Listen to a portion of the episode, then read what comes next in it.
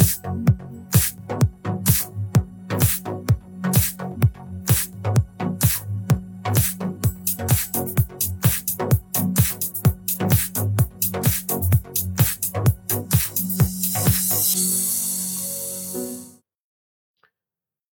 ¿Qué tal? Muy buenas noches. Bienvenidos a un episodio más de esto que es Believing. Tú ya nos conoces, soy Alejandro Monreal. Y bueno, en esta ocasión me acompaña Salma Hernández, a quien ustedes ya conocen.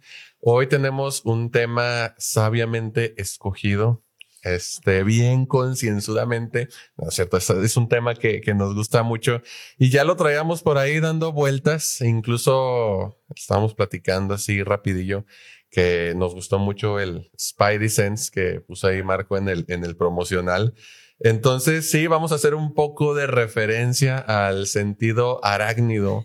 Vamos a descubrir de qué se trata, definirlo un poquito, eh, cómo utilizarlo. Vamos a decirles que no es sentido arácnido porque también se podría confundir con otras cosas. Y bueno, eh, invitarlos a que participen con sus preguntas, con sus comentarios. Ya estoy poniendo acá el, fíjate, me sigue sin, sin aparecer, pero le voy a dar en el live directo. Y bueno, eh, yo estoy seguro que han escuchado un poquito acerca del tema, pero si no, pues bueno, ahí tengo las cuatro preguntas que quiero lanzar al principio para que le vaya echando coco Usted sabe o tú sabes qué es la intuición. Seguramente ya habéis escuchado la palabra, pero a lo mejor tienes ahí un conceptillo que está cercano o a lo mejor muy lejano. ¿Y por qué no aprovechar para plantear esa pregunta? ¿Tú o usted se considera una persona intuitiva? O bien, ¿conoce o conoces a alguien que sea muy intuitivo? Y bueno, si tú te consideras que lo eres, ¿Qué tanto caso le haces a tu intuición? Y bueno, Salma, yo te quiero preguntar, ¿tú te consideras una persona intuitiva? Sí. Sí. Creo que es algo que por mucho tiempo como que no quise escuchar por el clásico de que, ay, no, pues ya estoy loca, estoy exagerando, lo que sea. Pero es algo que en mi carrera como terapeuta me ha servido muchísimo y algo que pues incluso me han elogiado bastante. Entonces, ya es una parte de mí que abrazo. Ajá. Entonces, bueno, aquí ahorita que nos dices que también lo usas como herramienta terapéutica, habría que aclararle a la gente que no es propia nada más de lo que nos dedicamos a esto, sino que la intuición también se usa fuera de, de, de alguna actividad oh. profesional, ¿no? Incluso otros profesionales no psicólogos pueden hacer uso de su intuición en, en, su, en su trabajo. ¿Tú qué tanto caso le haces actualmente fuera de la consulta psicológica? Uy, pues ya trato, trato de escucharme siempre, porque creo que, no sé si a ti te ha pasado, pero hay muchas veces que tomas una decisión en la que estabas entre la espada y la pared, ¿no? Es de que, chin, es que si escojo A, va a suceder tales consecuencias y no estoy seguro, pero si escojo B, no sé qué, no sé qué. Y al final no sabes y dices, bueno, yo creo que voy a escoger la B. Y al final la correcta era la A y dices, es que yo ya sabía, es que yo ya había decidido que quería la A, pero por alguna razón no escuché, no me escuché y escogí lo otro. Me ha pasado tantas veces que digo como, bueno, prefiero seguir esa vibración, supongo, esas vibras que me dicen que en realidad es la intuición, que me dicen que mejor tome otra decisión, porque así incluso si me arrepiento o si al final no fue lo correcto, digo, bueno, por lo menos tengo el reconfort de que me escuche a mí misma.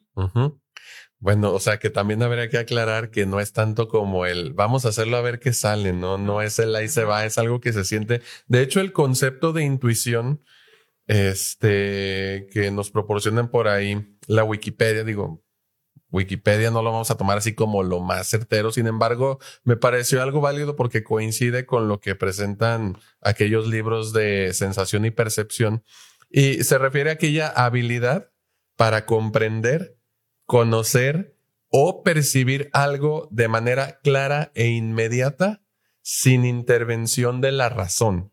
Es decir, no tenemos que echarle tanto coco porque es algo que ya estamos como que percibiendo de cierto modo. Y, yo dije, es un tema fregón porque hace unos días aquí lo comparto con ustedes y con la gente que nos está viendo. Unos días, meses o tal vez años compré un libro buenísimo que se lo recomiendo, que se llama Los sueños y su interpretación psicoanalítica. Lo escribió el doctor José de Jesús González Núñez, psicoanalista y doctor en psicología.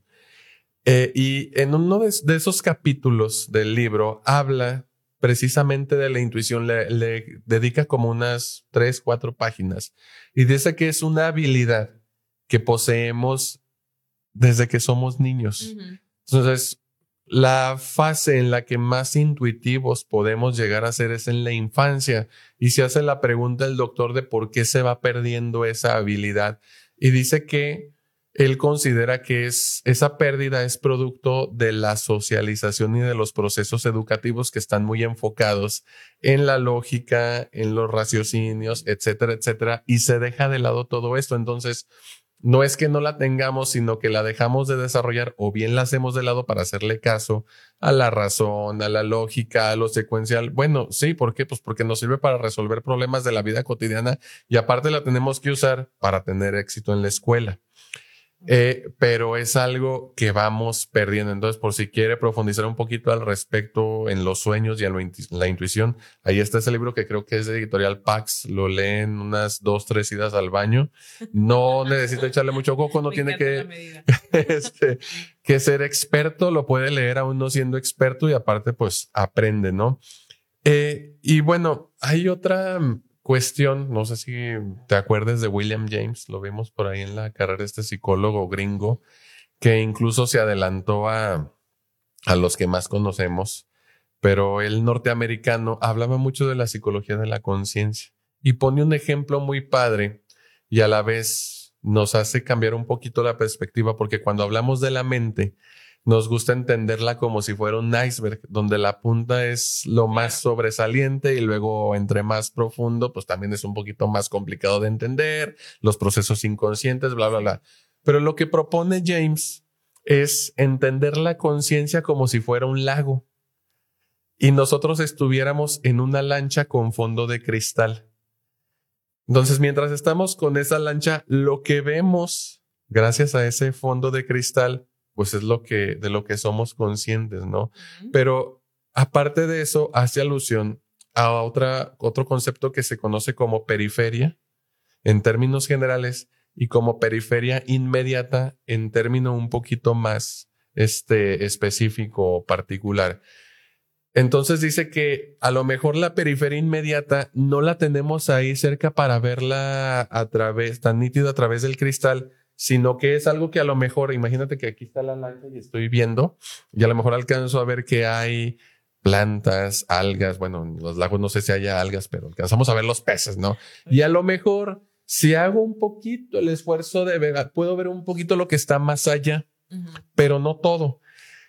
decía James que eso que está en la periferia y de lo que no somos tan conscientes como aquello en lo que tenemos fijada la atención, de todos modos nuestra mente lo está procesando. ¿Sí? Es aquello de lo que no somos conscientes, pero que de todos modos el cerebro está registrándolo. Y es como de esas veces, no sé si les ha pasado, que se despiertan un lunes que no parece lunes. Hoy sí. Sí. hoy. Hoy. No, no, no sé si ustedes vieron la neblina hoy en la mañana, pero yo hoy estaba caminando a mi trabajo y dije, el día no se siente real. Siento que no está sucediendo. Bueno, ahí lo que estaba pasando es que nuestros sentidos estaban recibiendo información que nuestro cerebro estaba procesando y que aunque no le estábamos poniendo toda la atención del mundo, el día se sentía diferente. Sí. Sí. Bueno, la intuición está anclada a esa percepción indirecta que tenemos de los fenómenos que ocurren a nuestro alrededor y en los cuales no estamos poniendo atención directa, sin embargo, ahí están. Y para eso, él, él hablaba de tres cosas. La sensación de casi saber. de como la punta de la lengua. Ándale, lo tengo en la punta de la lengua, ¿no? O la sensación de estar en el camino correcto. Pues no sé, pero siento que vamos por buen camino, ¿no? Aunque no tengas todos los elementos, ahí está. Y la intención de actuar antes de tener la certeza al 100%. Es decir, ¿Cómo lo hiciste? Pues no sé, lo hice en automático, pero me salió. Sí, entonces esa información que estamos recibiendo, a lo mejor no sé, tu cuerpo está percibiendo que la temperatura está más baja o a lo mejor esos sonidos de baja o alta frecuencia que no alcanzamos a percibir auditivamente, pero que se sienten en el cuerpo, es información. Y explicaba, pues de ese modo, James, que eh, fisiológicamente así se podía justificar la intuición. Incluso ahorita, este, que nos decías que la utilizabas tú como en tu día a día como terapeuta. De hecho, otro psicoanalista eh, muy famoso, Heinz Kohut, hablaba de que la empatía se da gracias a que poseemos esa habilidad de la intuición, ¿no? Entonces, creo que es algo bien importante y yo quisiera que tú eh, nos platicaras un poquito más de ¿Cómo podríamos diferenciarla? Porque ahorita que hacíamos alusión al sentido arácnido, hay muy buenos memes que hacen alusión a eso, ¿no? ¿Cómo es que no era mi sentido arácnido y era ansiedad? Sí. Ahí tú cómo crees que podríamos diferenciarla? Bueno, de entrada, esto que mencionas de que la intuición no está intervenida por todo lo lógico, se me hace una pauta bien importante. Porque en el momento en el que empezamos a meter todas las dudas de que, pero ¿y si pasa esto? ¿Y si pasa lo otro? Y es que, no sé, ¿y si paso a hablar al frente y me tropiezo? ¿Y si todos se ríen de mí? ¿Y si ta, ta, ta, ta, ta? Eso ya no es intuición, ya es pensamiento catastrófico. Y ya, este, sí es ansiedad, no es sentido arácnido, es ansiedad. Entonces, yo creo que si está atravesado por miedos de lo que podría pasar y como por dudas de futuros posibles, ya ahí pasamos de Spider-Man a Doctor Strange, ¿no? Este, Ya pasamos a los, todas las posibilidades del universo, ya no es su intuición, o sea, la definición que tú diste ahorita al inicio me parece clave, es como se siente de forma clara y uno está convencido, es una corazonada, realmente. Y yo creo que estamos muy acostumbrados a ignorarlas. Yo lo veo desde el punto de vista de género porque, bueno, eh, toda, casi toda mi vida académica he estudiado feminismo, eh, teoría de género, etcétera, etcétera, y ya no puedo evitar ver la sociedad con estos, con esta perspectiva, ¿no? y creo que muchas veces termina siendo el ojo de loca no se equivoca.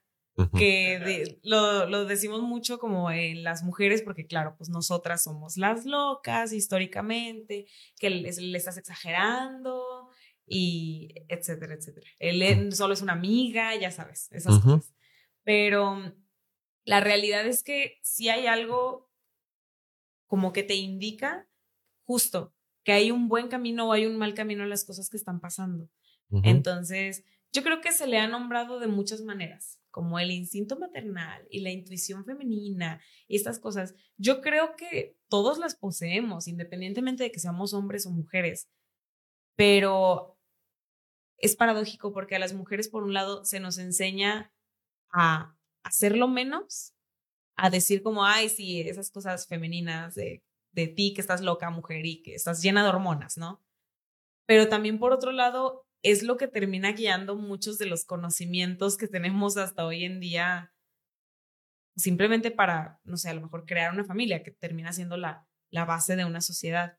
Y creo que a los hombres no se les incita tanto a desarrollar esta intuición porque tenemos pues el concepto de que el hombre tiene que ser lógico y siempre regido por las matemáticas y ser ingeniero, ¿no? Si no eres ingeniero no eres hombre, ya sabes. Esas, cosas, ah. esas cosas que dice la gente que tienen mucho sentido.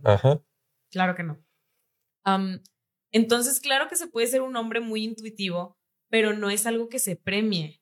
No es algo que en la sociedad se fomente el que tú le hagas caso a una voz interna. Y entonces tenemos el consultorio lleno de pacientes que dicen, es que, ¿y si estoy loco? Y es como, no, tu cuerpo te está diciendo que algo no se siente correcto. A lo mejor es hora de que lo escuches. Sí, no, incluso este, me acuerdo yo, esto sí ya es de, de años, nosotros teníamos en casa de mis abuelos Rottweilers. Un macho y una hembra. Y pues tenía yo un primo muy travieso, saludos a mi primo, muy inquieto, y con una ramita le estaba picando la oreja a la perra.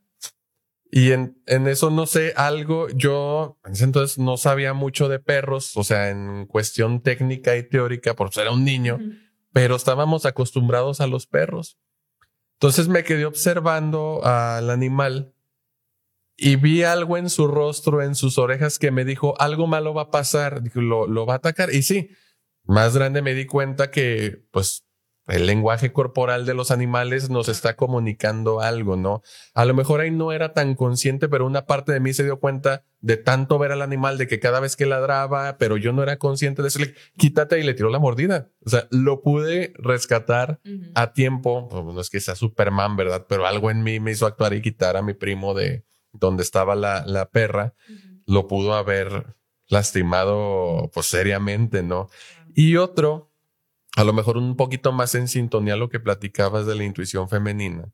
Supe de un caso, este creo que tocó asesorarlo por ahí cuando yo estaba estudiando la maestría, en el que narraban de, de una situación de pareja en el que pues se descubrió un caso de infidelidad y ella le relataba al terapeuta, es que cuando mi marido me confesó que él me había sido infiel, yo ya lo sabía. Y le pregunta al terapeuta, ¿y tú, pero cómo lo sabías y nunca te dijo nada? Es que era algo que se sentía. Hoy sabemos que a lo mejor no con toda la certeza del mundo, pero sí existen señales de que una persona te está haciendo infiel. ¿sí? Pues cómo se comporta, el uso del teléfono, las cosas que deja de decir, el contacto físico que se pierde, etcétera, etcétera. Incluso, este, no sé, em, creo que a veces también dejamos de lado que como hombres podemos estar expuestos a lo mejor no tanto desafortunadamente como las mujeres, pero me ha tocado caminar a mí solo por lugares muy oscuros y digo, no, por aquí se siente raro, ¿no? Mejor para no para no averiguarlo, me voy por otro lado. Y me platicaba mi esposa, Diana, que ella cuando estaba estudiando en la universidad tenía que subir un puente. Y dice que en el puente, pues estaban las escaleras y a mitad de puente había un sujeto, pero a mitad de las escaleras había otro. Entonces como que se estaban haciendo señales, pero que no eran muy evidentes y mi esposa lo sintió. O sea, yo normalmente siempre subía para cruzar ese puente, pero ese día preferí irme por abajo porque los dos sujetos se veían muy sospechosos. Eso de parece sospechoso, pues no es que en ese momento te sientes, a ver, déjame saco el libro. Para... No, exacto, es algo que se siente y a lo que le haces caso. Yo me quedé pensando, Imagínate que no le hubieras hecho caso a ese sentido arácnido. Igual en el mejor de los casos nada más te hubieran asaltado y te hubieran metido un susto, pero en el peor de los casos pudo haber pasado algo mucho más grave. Ahí es cuando dices, qué bueno que le hice caso a mi intuición y ponías muy bien en el ejemplo de, pues, a veces sí es la ansiedad la que nos está carcomiendo, ¿no? Pero creo que aquí hay una señal que es evidente que se siente en el cuerpo, ¿qué tip, por ejemplo, podrías pasarle tú a las mujeres para que le empiecen a hacer caso a esas señales? Sabes, antes de responder tu pregunta, quizá va un poco de la mano, pero ahorita que hablaste de las infidelidades, pensé luego, luego en el gaslighting, que pues es una, un concepto que de repente se puso muy de moda y ya todo el mundo decía, ah, me estás gaslighteando, bla, bla, bla. Pero creo que justo la definición de gaslighting es que te mientan y manipulen al punto de que tú dudes de tu propia realidad. Pero creo que sería un poquito más acertado decir que es dudar de tu propia intuición. Porque entonces lo que tú sientes ya no te parece correcto porque la persona que te está manipulando a tu alrededor está haciendo todo lo posible para que tu intuición parezca equivocada, parezca que no estás en lo correcto. Entonces yo creo que el gaslighting va un poco más por ahí y en cuanto a consejos que pudiera darles, yo creo que no solamente va para las mujeres, creo en general, y se lo he dicho a muchos de mis pacientes, muchos. Si algo no se siente correcto, es por algo. Es por algo. O sea, una paciente me decía como, es que terminé con una pareja, pero no sé si lo hice por miedo o, o porque realmente había algo malo en él. Y yo le decía, pues incluso si fue por miedo, si no se sentía correcto y había algo dentro de ti que te estaba diciendo no, es tu intuición hablando, es tu voz interior. Yo, yo lo manejo mucho así como voz interior. Este, y no hay ningún motivo por el cual debas ignorarla. Tú eres la única persona que sabe todo tu contexto, que sabe todo por lo que tú has atravesado. Entonces, toda esa información que has recibido y procesado a lo largo de tu vida te genera una brújula. Y si tú eres la única fuente de toda esa información, ¿por qué ignorarías esa brújula que te está diciendo por dónde moverte y a dónde ir? Mm. O sea, el problema es que vivimos en una sociedad que todo el tiempo nos hace pensar que estamos mal, que estamos equivocados y que va a haber alguien que va a saber las cosas mucho mejor que nosotros. Y en unas situaciones sí, pero en otras, pues como por qué no confiar en nosotros mismos y en lo que sentimos sobre todo. Que de hecho, eso que dices está muy padre. Yo voy a remitirme yo a la, a la posible explicación fisiológica o cerebral, ¿no? De esto. Y digo posible porque pues yo no soy neurólogo, ¿verdad? Pero pues tengo algo de conocimiento al respecto. Es el tema de la emocionalidad. Eh, nuestro cerebro es más que una supercomputadora y está expuesto a un montón de estímulos que recibe a través de los sentidos. Todo lo que vemos, todo lo que escuchamos, todo lo que sentimos se está procesando. Y a veces pensamos que la memoria es como la memoria de nosotros como una USB en donde está guardada y no. O sea, los procesos cerebrales ocurren debido a la interacción de diversos factores. No es porque, ah, agarré este recuerdo y lo voy a guardar en un lugar. En realidad. Formato PDF, ¿no? sabemos que hay áreas cerebrales asociadas a la función de la memoria, pero no es que esté ahí guardada, sino que los procesos empiezan a ocurrir en esas determinadas áreas. A cada recuerdo casi todo recuerdo hay una emoción ligada. Aquello de lo que tú hablas es eso. A lo mejor no es la misma circunstancia así calcada tal cual, pero hay, no sé, a veces hasta lo que huele te conecta con esa emoción y esa emoción se despierta y empieza a liberar sustancias, secreciones en tu cuerpo que te hacen sentir como eso que sientes en el pecho, eso rarito. Sí, pero es todo un proceso que se está llevando a cabo en nuestro cerebro y no tienes que prestarle atención a todo como para que la información se registre. A veces, eh, por ejemplo, explicando situaciones traumáticas en las que hay accidentes, eh, dice, pues tuve un accidente y ahora, no sé, siempre me despierto por las noches asustado. Ah, ok. A ver, ¿y dónde te duermes? No, pues mire, pásele aquí. Es, digo, estoy poniendo un ejemplo como que muy dramatizado, ¿no? Aquí, ¿y qué hay? A ver, te voy a pedir que dejes una grabadora tal.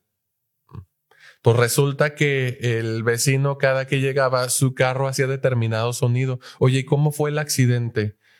No, pues es que haz de cuenta que antes de que chocáramos el carro se empezó a escuchar así. Ah. Y ahí das, conectas con el estímulo que despierta esa sensación. Con la intuición es lo mismo, o sea, tiene una explicación, no es, no es cosa de bruja, no es cosa de magia, no es cosa de invento, es que todo está ocurriendo. Bueno, hay procesos cerebrales que están ocurriendo y que están no esperando, pero si no ocurre el estímulo y se desata la, la actividad. Sí, de hecho, yo cuando llego a utilizar el concepto de, ay, pues es que da buena vibra, mala vibra, yo sé que solo es como para economizar y agilizar todo lo que sé que en realidad está sucediendo en el fondo. Pero ahorita que mencionabas esto de los sucesos traumáticos, recordé eh, una persona que yo quiero muchísimo.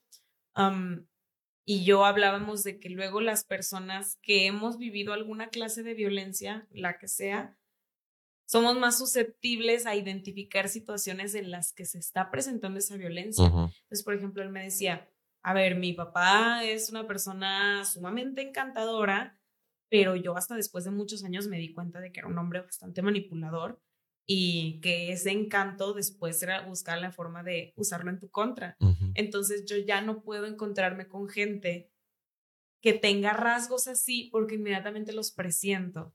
E inmediatamente siento esta necesidad de poner una barrera y hacerme a un lado o de simplemente observar mucho más sus sus acciones. Entonces ya no se vuelve un, este, ay, no, no te me acerques porque eres Géminis, ¿no? Y no quiero ver contigo. Como tú dices, no tiene nada Malditos que ver. Géminis. Malditos Típico de Géminis. los No, es broma, es broma. Aquí respetamos todos los signos zodiacales. Am, y si crees y no en los signos zodiacales también te respetamos. Pero como bien decías, ya no es una situación de astros, de magia, de, de brujas, es de información que vas procesando y vas guardando. Yo recuerdo cuando yo estaba en la prepa o los primeros años de carrera, yo era esa amiga que siempre decía que, ay, tu novio es un machito. Es que ten cuidado porque tu novio es un machito. Y mis amigas, ay, eres una exagerada, y ay, pues es que como eres feminista, ya piensas, no sé qué. Pero yo decía como, a ver, yo he estado en situaciones como, desafortunadamente, de- pero de violencia por parte de hombres, de violencia machista o violencia misógina. Entonces, claro que lo voy a identificar. Y si tu novio está haciendo comentarios horribles, yo creo que pues, esto me prende alarmas que yo siento que se puede desembocar en otras cosas. Y al final tenía razón, pero claro que ya no tenía el corazón de decirle a mis amigas, te lo dije, ¿no? Eh, entonces, pues sí.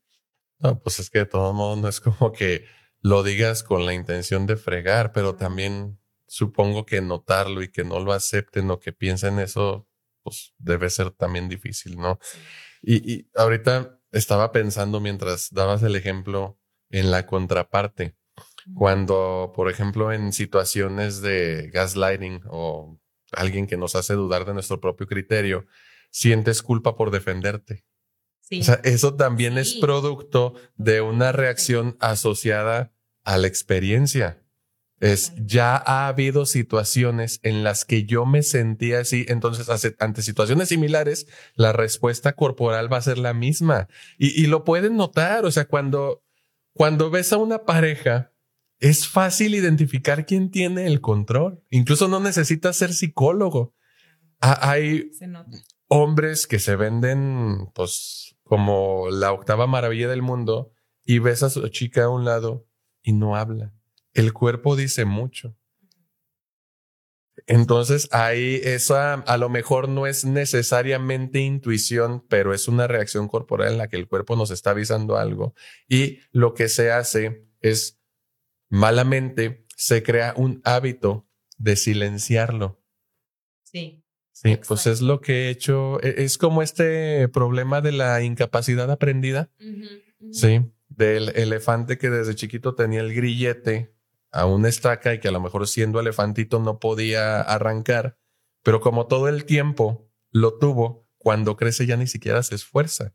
¿Por qué? Porque de chiquito no se pudo zafar. Siento que con la intuición pasa lo mismo. Entonces, ¿para qué la uso si todo este tiempo me dijeron que no me iba a servir de nada? Y ligado a eso, yo te quiero preguntar si tú crees que la intuición se puede entrenar, así como podemos entrenar a la gente voluntaria o involuntariamente a no hacerle caso, se puede entrenar para así hacerle caso. ¿Tú qué crees? Yo creo que sí, pero no tiene que ser de forma activa. Mira, yo lo veo mucho, eh, actualmente estoy trabajando en un colegio y lo veo mucho en los niños más chiquitos. Cuando se acostumbran a que mamá y papá les hagan todo y los niños ni siquiera aprenden a hablar porque mamá y papá no les dan la oportunidad de que experimenten con, con los fonemas y con la pronunciación. Entonces ellos solo apuntan y les traen las cosas. Crecen y ya no tienen tolerancia a la frustración, no porque no saben resolver problemas, no saben explorar posibilidades para llegar a soluciones por ellos mismos. Y yo creo que la resolución de problemas puede ser súper intuitiva. Nos la han vendido mucho como, eh, no, pues es que la lógica y esto de la razón y, y todas estas cualidades que se premian mucho en la sociedad, pero mm, siempre terminamos hablando de Zelda, ¿verdad? Pero, por ejemplo, algo que me gusta mucho de los videojuegos en general es que Son la resolución de problemas Sí, da sí. mucha entrada a que puedas experimentar y seguir tu propia intuición. Y tú estás ahí moviéndote y dices, siento que si entro por este camino, voy a morir. De, me queda un corazoncito y no puedo conseguir corazoncitos aquí cerca. Creo que este no es el lugar correcto. Vamos a buscar otra solución. Entonces, esas alternativas, esa búsqueda de, de, sí, pues de resolver, de forma creativa, también es una forma de hacerle caso a tu intuición y el poder experimentar. Y aparte, como te decía al principio, cuando le haces caso a tu intuición, incluso cuando te equivocas, dices, bueno, pues por lo menos me hice caso a mí mismo, ¿no? Porque si pasas tu vida haciéndole caso a lo que dicen las demás personas, pues ¿qué va a pasar cuando ya no haya nadie a tu alrededor? ¿A quién vas a escuchar? Que de hecho también es, podríamos llamarle expertise. O sea, en el caso, vamos a poner, por ejemplo, un terapeuta experimentado. O sea, es que cómo lo sabe? Pues por experiencia y por intuición. O sea, ya no tiene que sentarse a agarrar el libro porque porque ha visto casos similares. Sé que decimos que cada caso es diferente, pero también nuestro trabajo es identificar patrones. Y no es que, ah, pues como lo intuyo, entonces es verdad. No, pues también la intuición podemos estar errados. De hecho, la intuición no resuelve el problema, es un complemento para ayudar. La brújula. Exactamente. Pues exacto, la brújula no te va a llevar a donde quieres llegar, solamente es el instrumento que te va a ayudar a lograr esa, pero es muy importante. Y, creo que tú lo has dicho, se, se, premia la lógica, se premia la razón, se premia los procedimientos, pues claro, porque son importantes y porque dan resultados. Pero si a eso le complementamos esta parte que ahorita que hablabas de los videojuegos, me acuerdo ya hace otros años, este, y me acuerdo muy bien porque era el juego Uncharted, que es buenísimo, pero no he terminado ninguno de los Uncharted, este, y, me, dieron la oportunidad de jugarlo. Estaba con dos amigos y me dice, ¿sabes si tienes mentalidad gamer? Porque es, el juego te lleva pero si no estás acostumbrado a jugar videojuegos, vas a batallar más que alguien que sí está acostumbrado, porque se ha desarrollado esa, esa parte. No es que naciste siendo bueno, sino que te volviste bueno. A lo mejor no soy el mejor, pero la experiencia me dice que si ves aquí como que una parte que está coloreada diferente de las demás, a lo mejor si pones ahí una bombita, se va a abrir una puerta secreta, ¿no? Te puedes agarrar de, de ahí. Entonces, los videojuegos no te lo resuelven, sino que te van guiando a que tú lo resuelvas. Incluso las aplicaciones o los dispositivos móviles de ahora se usa mucho la palabra o el concepto de es intuitivo. Sí. Sí. No, no, no quiero hacer comercial de ninguna marca, pero la marca de dispositivos electrónicos que yo prefiero, justo me gusta por eso, porque es súper intuitivo, súper fácil de usar. No necesito ponerme a leer un instructivo para entender este, qué es lo que tengo que hacer y cómo lo voy a hacer funcionar. Que de hecho, si nos vamos un poquito a otras generaciones o a otras este, mm, sociedades, por ejemplo, hay culturas, perdón. Hay culturas que son mucho de, no te utilizan el aparato si no se leen primero todo el instructivo completo, ¿no? Dudan de su propia capacidad. Dice, si no lo leo, entonces no lo puedo utilizar. O a lo mejor es por costumbre, qué sé yo, pero creo que una de las ventajas o formas de entrenar la intuición, a lo mejor puede sonar raro y a lo mejor puede estar fuera de contexto bajo muchas circunstancias, por ejemplo, en los casos de acoso, pues creo que sería como que estaría muy fuera de lugar decirle a alguien que sufre de acoso, de violencia, ponte a jugar videojuegos. Claro. Pues no, no sería lo más apropiado, ¿no? Pero sí, a lo mejor llevarlo a, a ver, ¿qué sientes tú cuando él te habla de este modo? No, pues se me empieza a revolver el estómago, se me hace un nudo en la garganta. ¿Y en qué otro tipo de situaciones te sentiste así? Y conecta a la gente. Me dice, no, es que cuando yo estaba chiquita mi mamá me hablaba de ese modo. Ah, ok. Entonces, si la pareja es empática, yo, por ejemplo, en, en la terapia de pareja, en muchas este, circunstancias, lo que termino por sugerirles a mis pacientes es que platiquen un poco de cómo se sentían cuando eran niños. Y resulta, quienes lo han hecho, porque para algunos resulta difícil, es que no sé, me estaba platicando mi esposa que cuando estaba chiquita su papá le gritaba mucho. Y fíjate que me di cuenta de por qué cuando yo alzo la voz, ella se cierra conmigo. Es eso. es conectar con el pasado para ver por qué me estoy sintiendo de este modo y que mi cuerpo me está diciendo algo.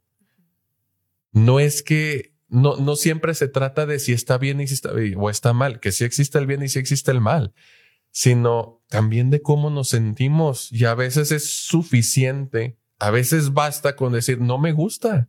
Sí. Ya no es necesariamente, es bueno o es malo, no, no me gusta. Claro, si algo en lo que también trato de hacer mucho hincapié, no nada más con mis pacientes, sino en general con mis amigos, es como decir, no me gusta, no quiero, no tengo ganas, es un argumento suficiente. Es porque es algo que yo aprendí en terapia, gracias a mi psicóloga, donde quiera que esté. Pero el sentir que tenía que argumentar todas las decisiones que tomaba si sentía que no le iban a agradar a alguien, como ay, es que, ¿sabes qué? No voy a ir a la fiesta, pero es que, y a veces hasta me inventaba excusas, es que me siento mal, es que no me van a poder llevar, es que, y, yo sacaba mil cosas cuando era como, bueno, ¿y por qué no dije que no quería ir y ya? O sea, ¿cuál era el problema con eso? Pues es que yo no consideraba que mi intuición o, o simplemente las sensaciones corporales que yo tuviera eran argumentos suficientes, pero la realidad es que son argumentos suficientes. Y luego muchos dicen como, bueno, pero es que qué tal que lo estás malinterpretando, que es otra situación y tú le estás sintiendo muy agresiva. Es como, bueno, ok, puede que haya una disonancia entre lo que está sucediendo afuera y lo que se siente a nivel interno, pero a fin de cuentas es tu realidad la que estás viviendo. El que el exterior sea algo diferente no invalida ni el exterior ni lo que tú estás sintiendo, pero sí da una pauta para poner atención de, ah, bueno, pues si yo estoy sintiendo que todos me odian y a lo mejor nadie me odia realmente y a lo mejor la gente ni me topa, ¿no? Y yo siento que todo el mundo me odia. Bueno, entonces es algo a lo que le debo poner atención. ¿Qué es lo que me está llevando a sentirme así? Pero que nuestra respuesta inmediata no sea el, ay, bueno, yo estoy loca, estoy exagerando. O, ah, bueno, los demás deben tener la razón. O al contrario, todos están mal menos yo. No, no, no. Si vemos una disonancia, ah, bueno, vamos a cuestionar, vamos a indagar por qué no concuerda lo interno con lo externo. Sí, eso me gusta mucho porque, o sea, le das a la gente la posibilidad y le haces saber que tiene el, el, control de eso que está, bueno, no el control, sino que puede hacer algo con eso que está sintiendo. Pero yo, yo quisiera también poner un poquito este otro dato, porque supe de otro caso, esto no tenía que ver con mi práctica profesional, sino que es más entre conocidos, de una persona que batallaba mucho para decir no. O sea, que la ponía en este dilema de justifícame por qué no quieres ir, güey. Y la persona batallaba mucho para decir no. Entonces termina cediendo, termina aceptando una invitación. Bueno, ya no era una invitación, era una forma de hostigamiento. No, me vas a acompañar y no se movieron del lugar hasta que la persona no cedió. Bueno, esa decisión que desafortunadamente esta persona tomó al ceder le cambió la vida radicalmente. Sí, no le vamos a echar la culpa a nadie. Sin embargo, yo creo que sí es importante que si tú eres una persona que le cuesta trabajo entender cuando la gente no quiere hacer algo, pienses en que tal vez para esa persona es difícil decirte que no y que ese hostigamiento puede llevar a que la persona tome una mala decisión. No va a ser tu culpa pero de cierto modo estás influyendo. Entonces es también ponerse en esa parte de que, eh, güey, no todos piensan ni deciden igual de bien que tú. No seas hostigoso. O igual de mal. O igual de mal, exactamente, porque luego todos son unos tontos, menos yo, como mero, ¿no? Pero, pues sí, son casos desafortunados en los que sí, hay gente que desafortunadamente no le hace caso a su intuición, a intuición y no ha aprendido a hacerlo. Si te das cuenta que está batallando, déjalo en paz, dale chance, dale aire, dale espacio para que lo pueda procesar, porque no sabes lo que está pasando por su cabeza. A lo mejor para ti es muy falso y dices, ah, pues dime no, pero tú cómo, cómo se siente. Sí, sí existen esos casos estaba pensando mucho en los, estos test psicométricos que te dicen como, sin pensarlo mucho, cuáles de estas situaciones, no sé qué, y ya a lo mejor te plantean un escenario o te preguntan qué te hace sentir cierta cosa, pero es muy clave esta parte de sin pensarlo mucho. Porque en el momento en el que ya le das unos segundos más, surgen todas las dudas que ya estamos condicionados a tener. Entonces, a lo mejor tu intuición te dice, aquí siento miedo, pero como a ti ya te dijeron toda tu vida que eres una mujer loca, que eres una exagerada, que siempre estás haciendo big deal de las cosas más chiquitas, una tormenta en un vaso de agua, pues entonces tu primer impulso y, e intuición te comunica de que miedo pero luego le das dos segundos más y ya empieza a verse como cubierto por todas estas dudas y estos pensamientos que ya son más lógicos, pero la realidad es que a veces pueden no ser lógicos, pueden ser bastante catastróficos e irracionales, pero que ya nos condicionaron a siempre tener presentes. Y entonces terminas enterrando tu intuición a un lado.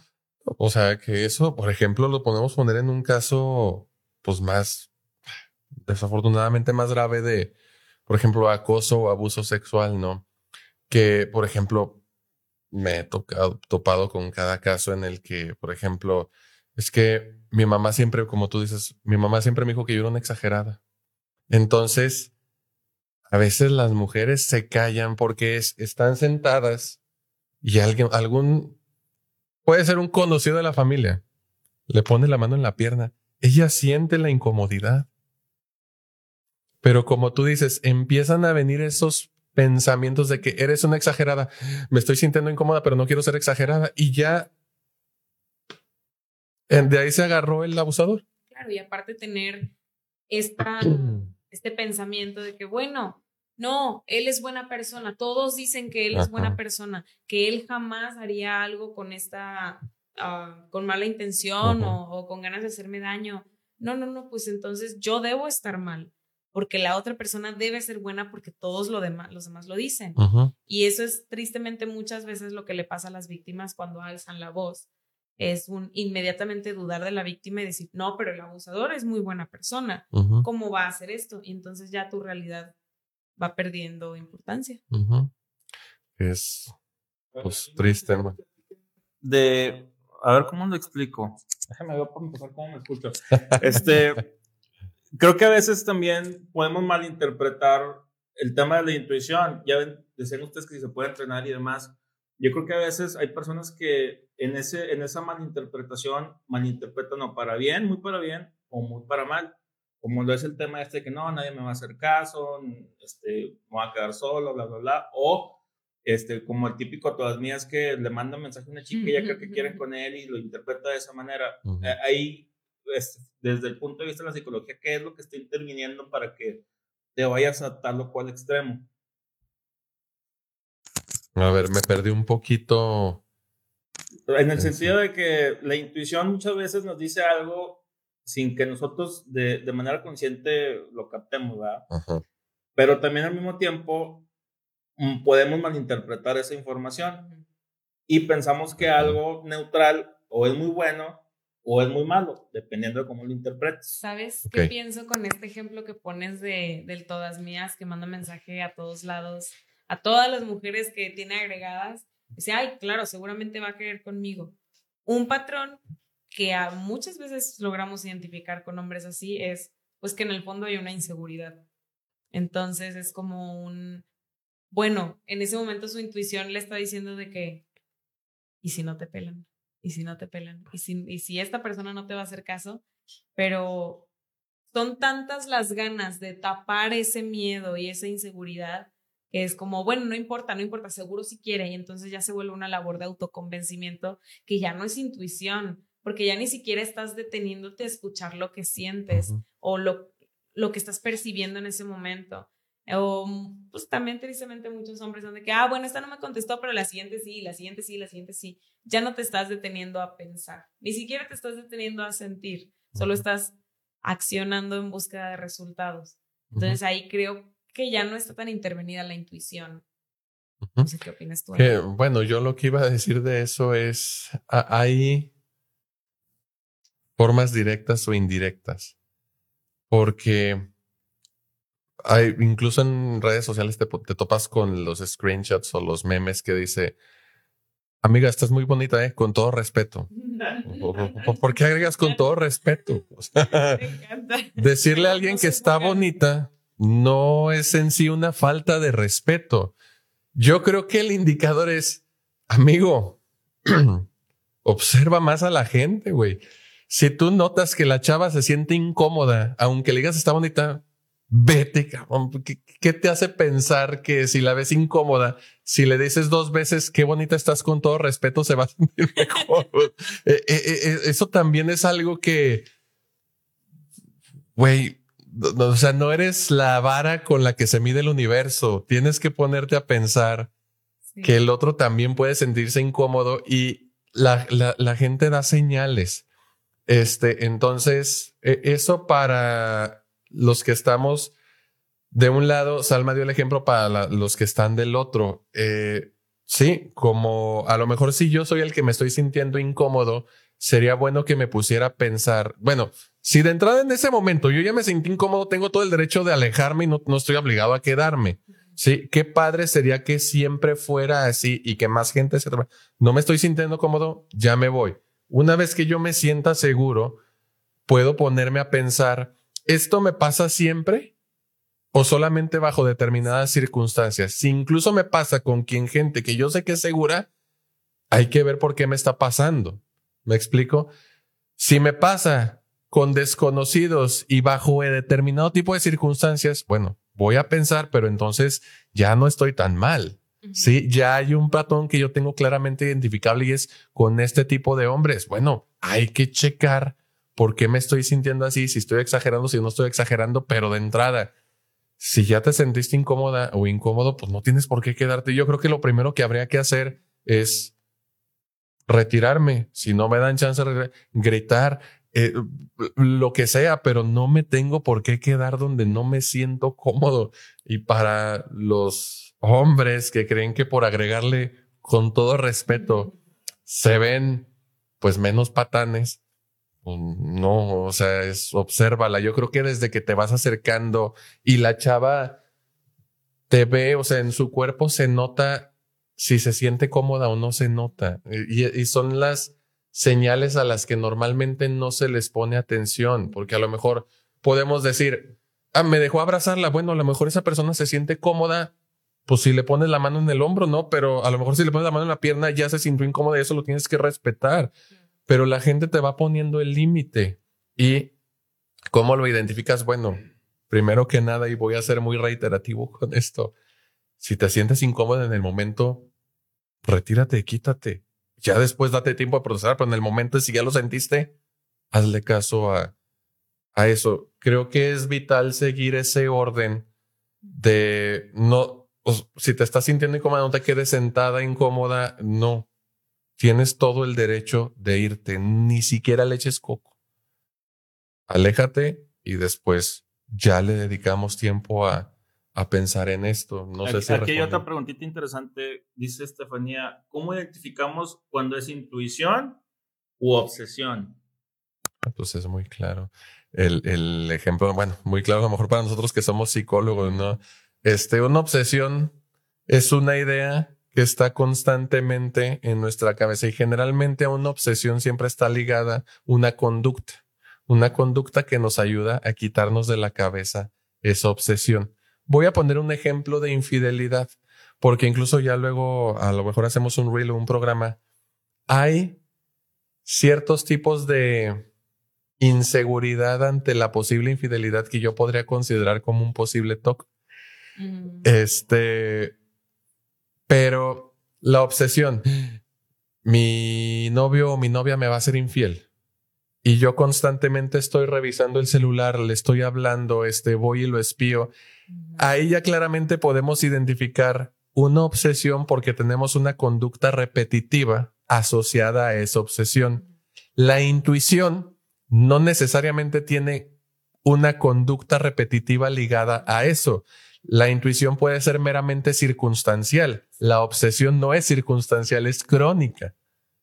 ¿Sí? Sí, de hecho, yo lo primerito que pensé fue, la intuición no es persistente porque yo siento pues que es una herramienta que tenemos latente.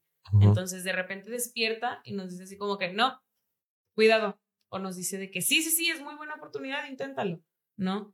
Pero ni siquiera, no sé cómo lo veas tú, Ale, pero a veces ni siquiera es algo que podamos poner en palabras. Entonces la obsesión siento que sí es mucho la idea intrusiva de mi novio me está haciendo infiel, infidelidad, infidelidad, y ya tienes como un concepto muy arraigado de lo que es la infidelidad y se detonan un montón de ideas, pero la intuición simplemente es como que algo que se siente en el momento. Ya no lo formulas, no creas escenarios, no este, no te lleva a lo que decíamos, por ejemplo, del pensamiento catastrófico, a las millones de posibilidades. No, no, no, simplemente sientes como es como si vibrara tu celular. Y ahorita porque vibró mi celular pensé, no, o sea, vibra y te, te está indicando algo. Y cuando no vibra, pues ya, te olvidas de que está ahí y ya. Pero cuando vibra, sí hay una señal. Bueno, borra todo lo que yo dije y quédate con lo que dijo Salma, nada más porque me gustó mucho. No, incluso podemos regresarnos al concepto porque lo explicaste muy bien, me gustó. Aquí, lo repito, intuición, habilidad para comprender conocer o percibir algo de manera clara e inmediata sin intervención de la razón. En la obsesión ya interviene un proceso cognitivo que es estar rumiando y pensando crónicamente. A mí me gustó más que dijiste persistentemente en una cosa. Entonces ya estás elaborando, ya le estás metiendo de tu cosecha y la intuición no. Eso que dijiste, intuición, como dijo Salma, es latente. Ahí está, pero no está todo el tiempo, sino que está presta a reaccionar cuando sea necesario. Y la obsesión es persistente, justo como lo dijo Salma, no me gustó más esa definición. Se me ocurrió otro ejemplo de a Ver. a ver, no, échalo. cuando vas caminando y suena Navi, dice, hey, listen. yo siento que es la intuición. que ahí está, ni te acuerdas que ahí está, pero de repente te habla y te dice, oye, acuérdate que puedes hacer esto. Ah, es verdad Sí, Tienes razón, ese ejemplo está muy padre porque pues Navy aparece en momentos específicos, no te estaba poniendo gorro siempre. Y cuando te acercas a un monstruo te dice, watch out. Ajá, sí. Entonces, la intuición todo este tiempo era Navi. Ajá, fíjate qué padre. No, que de hecho, este, ya poniéndonos al lado más nerd, estaba viendo como cuando se creó ese videojuego que se estaban enfrentando a este tipo de problemas. Navi, aunque es forma parte de la trama, en realidad es un elemento funcional del juego que se creó para poder interactuar con el entorno. Eh, genial, Salma. ¿Y, pues la intuición? eso pues, ahí está, para interactuar con el entorno. Justo eso, ¿no? La vida imita los videojuegos. o los videojuegos imitan la vida. ¿Qué más? Otra pregunta, Marco, por ahí. Este, pues no, aunque me gustaría también, me, me gustaron las, las, explicaciones que dieron. ¿Cómo podemos identificar la intuición o separar la intuición del pensamiento mágico? Voy a dar un ejemplo. Por ejemplo, veo, veo ahorita que está el Santos y yo siento que el Santos va a pasar la liguilla. y siento nomás, ¿verdad? Pero ahí a lo mejor no es mi intuición, es realmente algo que yo estoy fantaseando que quisiera que pase. ¿Cómo podemos identificar cuándo es una o es otra? Pues es que si el Santos pasa la liguilla o no, no depende de ti. No es algo que tú puedas decidir. Y la intuición es algo que nos sirve para las cosas que nos conciernen a nosotros, que están en nuestras manos. Y de nuevo, es una brújula, es un elemento que nos ayuda a navegar lo que está a nuestro alrededor.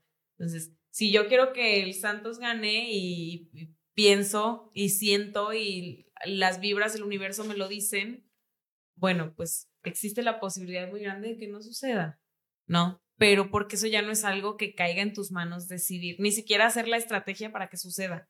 Si tú fueras el director técnico del Santos y dijeras, ah, bueno, algo me dice que si con este equipo en particular jugamos de esta manera, ah, bueno, él está siguiendo su intuición para lo que considera correcto. Y ahí sí estaría relacionado. Pero uno como espectador, pues no.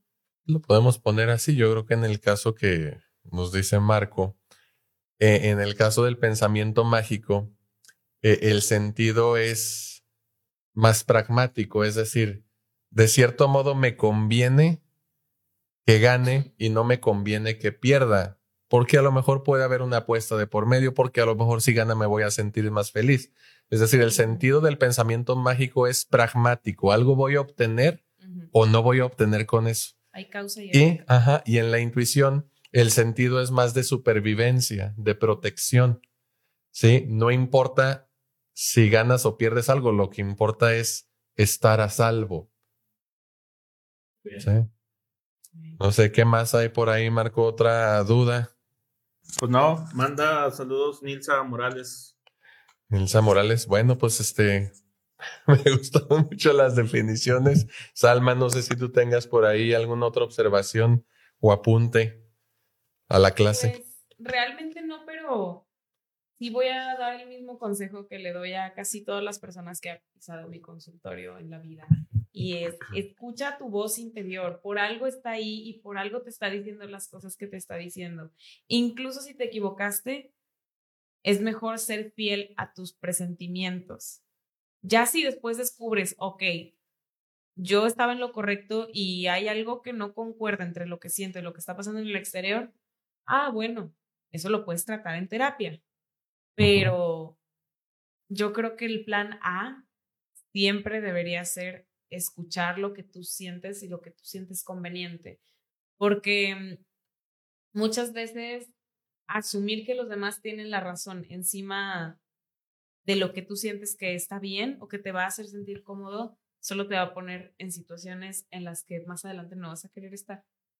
¿Y para qué forzarte a estar en lugares en los que no te sientes cómodo? Que había una frase, a mí me gustó mucho, es, a veces es difícil de, aplicar, pero dice, nunca des explicaciones, porque tus enemigos no las creen y tus amigos no las necesitan. Y se me hace bien interesante. Me gusta. Sí. sí me gusta. Muy interesante esa. Pues yo me voy a ir por un lado un poquito distinto, este, haciendo alusión al tema de la, del pensamiento mágico y la fantasía para cerrar con esto. Mi fantasía es que este programa, en su versión podcast, eh, llegue a cada vez más oyentes, que se duplique y crezca exponencialmente, porque eso nos va a ayudar a seguir creciendo a nosotros. Y bueno, yo, yo creo que este si tú conoces a alguien que le sirva este contenido y sobre todo que sepas que silencia mucho su voz interior, compártelo con él o con ella porque estoy seguro que le va a servir muchísimo. Creo que por ahí tenemos otro, otro comentario antes de irnos. Hay dos. Dice por acá Concepción Hernández Magallanes. Yo creo que los psicólogos tienen mucha intuición, por eso estudiaron eso. Mis respetos. Gracias, señora. Y por acá comenta Estefanía, ¿podríamos comparar la voz interior como la mencionan con espíritu? A ver, Salma, ¿tú qué tienes de eso? Bueno. soy esotérica. Mm, no, sé, a mí no me gusta tanto equipararlo a algo así porque creo que ya meternos en definiciones más espirituales como el alma y el espíritu y esto, ya es muy subjetivo. Entonces, si a ti te funciona llamarle espíritu, adelante, qué mejor. Pero creo que el concepto de intuición es un poquito más universal, el concepto de la voz interior es un poquito más eh, universal, como ya trascendiendo que si eres de una religión, tienes ciertas creencias, a mí no me convence de todo, pero tampoco creo que esté mal si tú decides llevarlo de esa manera. Bueno, yo ahí agregaría tampoco me gusta tanto el concepto de espíritu para este tema, no que no este, este, concuerde con él, pero al menos en esta parte no. Y haciendo alusión a lo que mencionaba al principio de la teoría de William James, él, como muchos otros psicólogos, decía que la conciencia no puede estar desligada del cuerpo. El cuerpo y la conciencia interactúan y la conciencia es posible gracias al cuerpo. Entonces, si tú quieres entender o te gustaría entender el espíritu como esa conciencia, pues podría decirse que sí, porque la intuición es posible gracias a que percibimos toda esa información a través de los sentidos y los sentidos dónde están representados pues en diversas partes de, del cuerpo, ¿no? Espero haber respondido la, la pregunta. Con esto pues cerramos. Les recuerdo que esto lo van a poder escuchar en Spotify se sube aproximadamente por ahí entre viernes y lunes. Puede ver la repetición de este programa aquí mismo en Facebook. Compártanlo con sus amigos. Ella es Salma, parte de nuestro equipo. Lleva ya este tiempo trabajando con nosotros. muchísimas horas de, de práctica clínica supervisada certificadas. Entonces está en buenas manos. No es una más, sino que es alguien con experiencia y que los puede acompañar en todos sus procesos psicológicos. Ya va a ser mi segundo aniversario. Ah, ¿verdad? Qué Estoy muy contenta. Ahora cuéntalo en horas. No, no, no podría. Nada, pues muy bien. Este, con toda la confianza quedan en buenas manos si deciden que Salma los acompañe. Pues bueno, hasta aquí llegamos. Muchas gracias, Salma. Gracias, Ale. Muchas gracias, Marco. A la orden. Y muchas gracias a ustedes que nos acompañaron en un episodio más. Soy Alejandro Monreal. Esto es Believing, Psicología en Evolución. Sí, quedó chido.